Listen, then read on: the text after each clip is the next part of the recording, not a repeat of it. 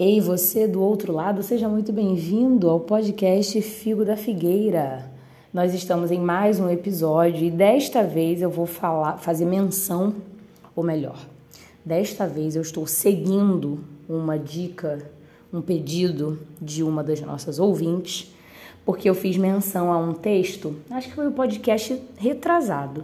Eu mencionei um texto do Robert Frost que é O Caminho Não Escolhido falando sobre as vezes que a gente precisa pegar caminhos inusitados, né?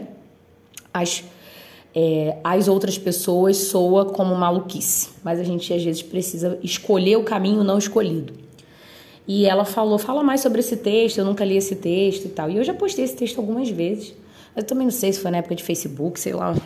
Às vezes eu acho que eu já postei muitas vezes as mesmas coisas, mas é porque as coisas vão mudando, né?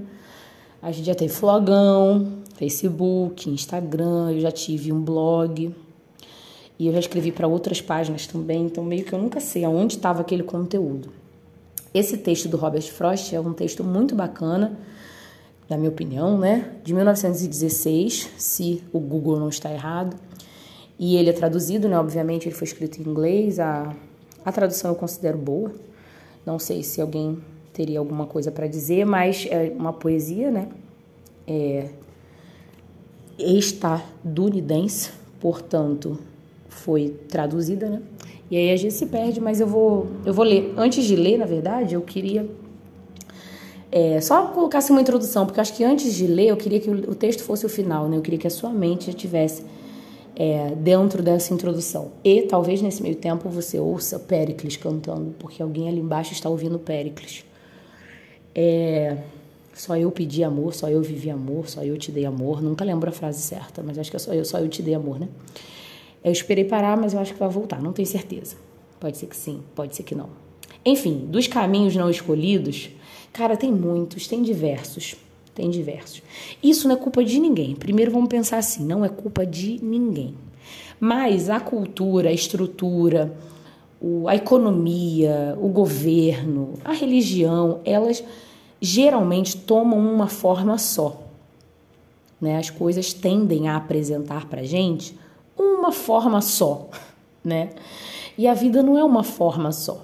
Então, de maneira geral, isso daí eu estou falando de maneira geral, tá? Mas de maneira geral, vamos imaginar, sua família muito provavelmente te apresentou uma estrutura de trabalho, de emprego, de sucesso financeiro única. Provavelmente só faculdade, né? E é isso aí, ponto. Ou talvez faculdade de concurso, né? Duas formas.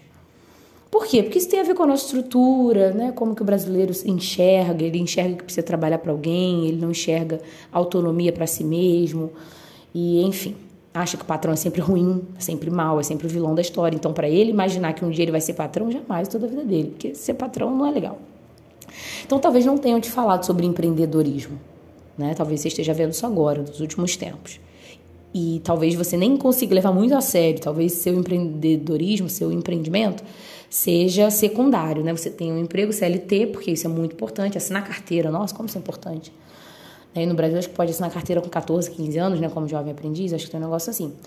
Então, isso é muito importante. E você usa o seu, empreendedor, é, seu empreendimento como segunda opção, como um dinheiro extra. E eu não estou dizendo que isso está errado. Só estou dizendo que existem os caminhos escolhidos e os caminhos não escolhidos. Talvez na sua estrutura religiosa tenham é, colocado na sua mente que o sucesso de um indivíduo adulto é ser casado, né? É se casar. É, e talvez isso não seja verdade, né? Para você.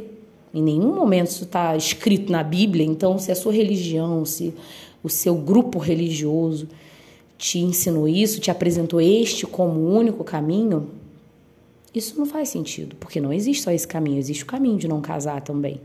E aqui eu ponho um asterisco, porque falo com uma certa propriedade como mulher solteira com quase 30 anos.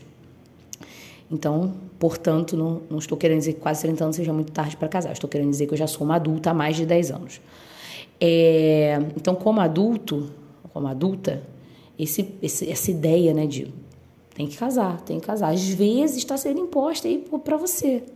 às vezes não está sendo imposta, não. Às vezes é só porque todo mundo casou e você acha que isso é uma imposição. Mas não é. Aquela pessoa tomou a decisão dela, entendeu?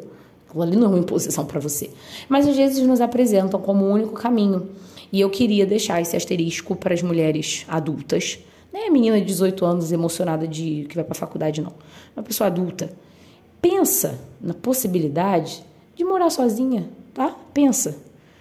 É, porque talvez você fique morando na casa dos seus pais para sempre, porque você não casou, isso não faz sentido para sua autonomia e para sua vivência e para aquilo que nós chamamos de maturidade.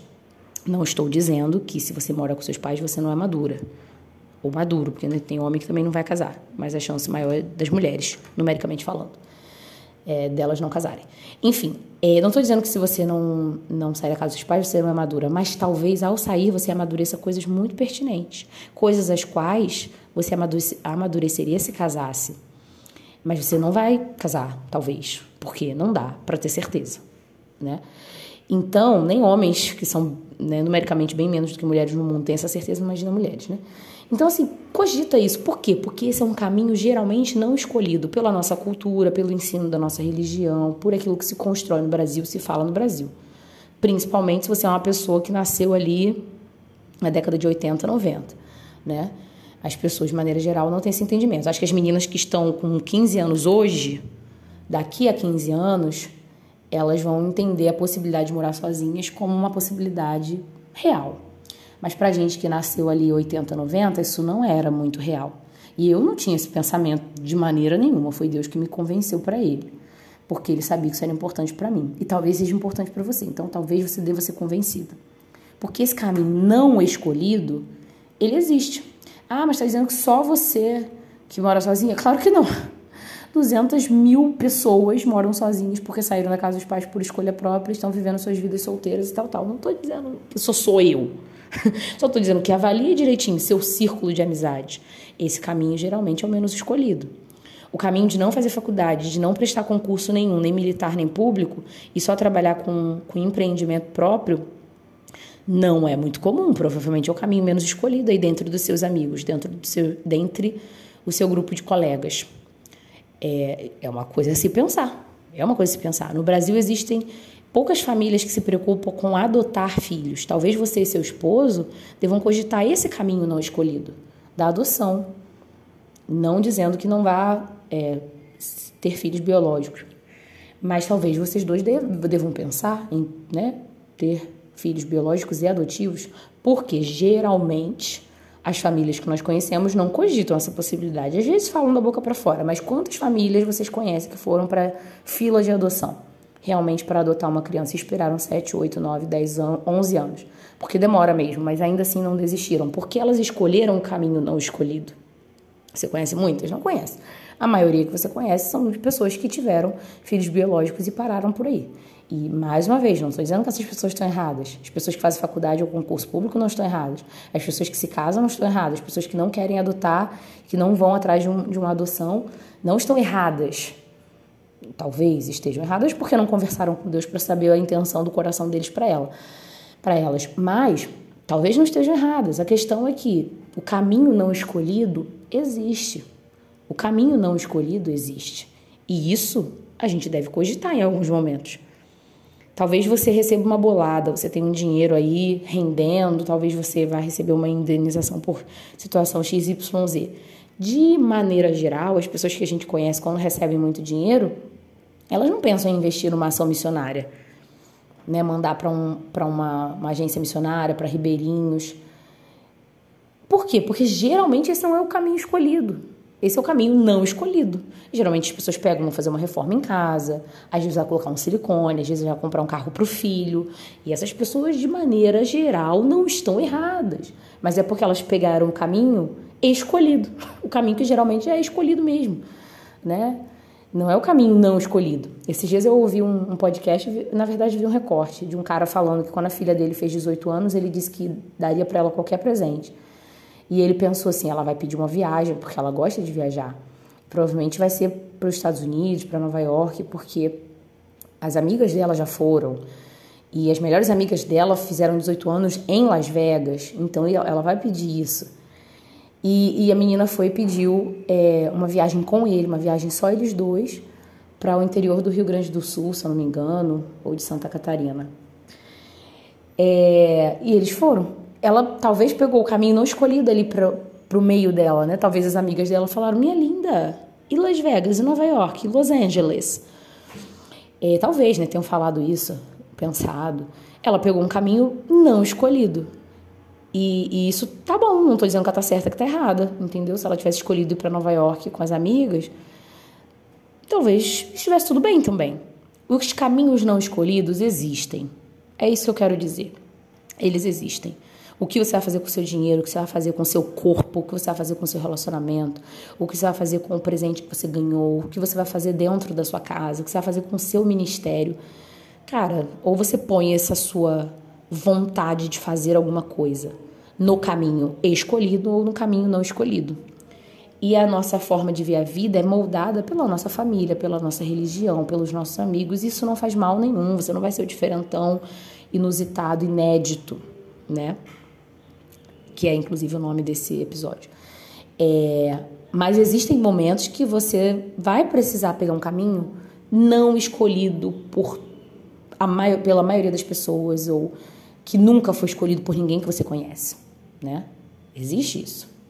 Eu conheço algumas pessoas que trabalham com a ressocialização, de, eu tenho que falar a palavra com calma, de pessoas é, que fizeram a cirurgia de trans, pra, né, de cirurgia trans, e que voltaram atrás em suas cirurgias. Então, são mulheres, como eu, por exemplo, que fizeram cirurgia para ser homem. Não é o meu caso, mas estou dizendo assim, mulheres que nasceram mulheres, como eu, mas em algum momento decidiram fazer cirurgia para ser homem, tomar hormônio e tudo mais. E decidem fazer o caminho de volta para ser mulher de novo. Tem até um nome para isso, mas eu não vou lembrar.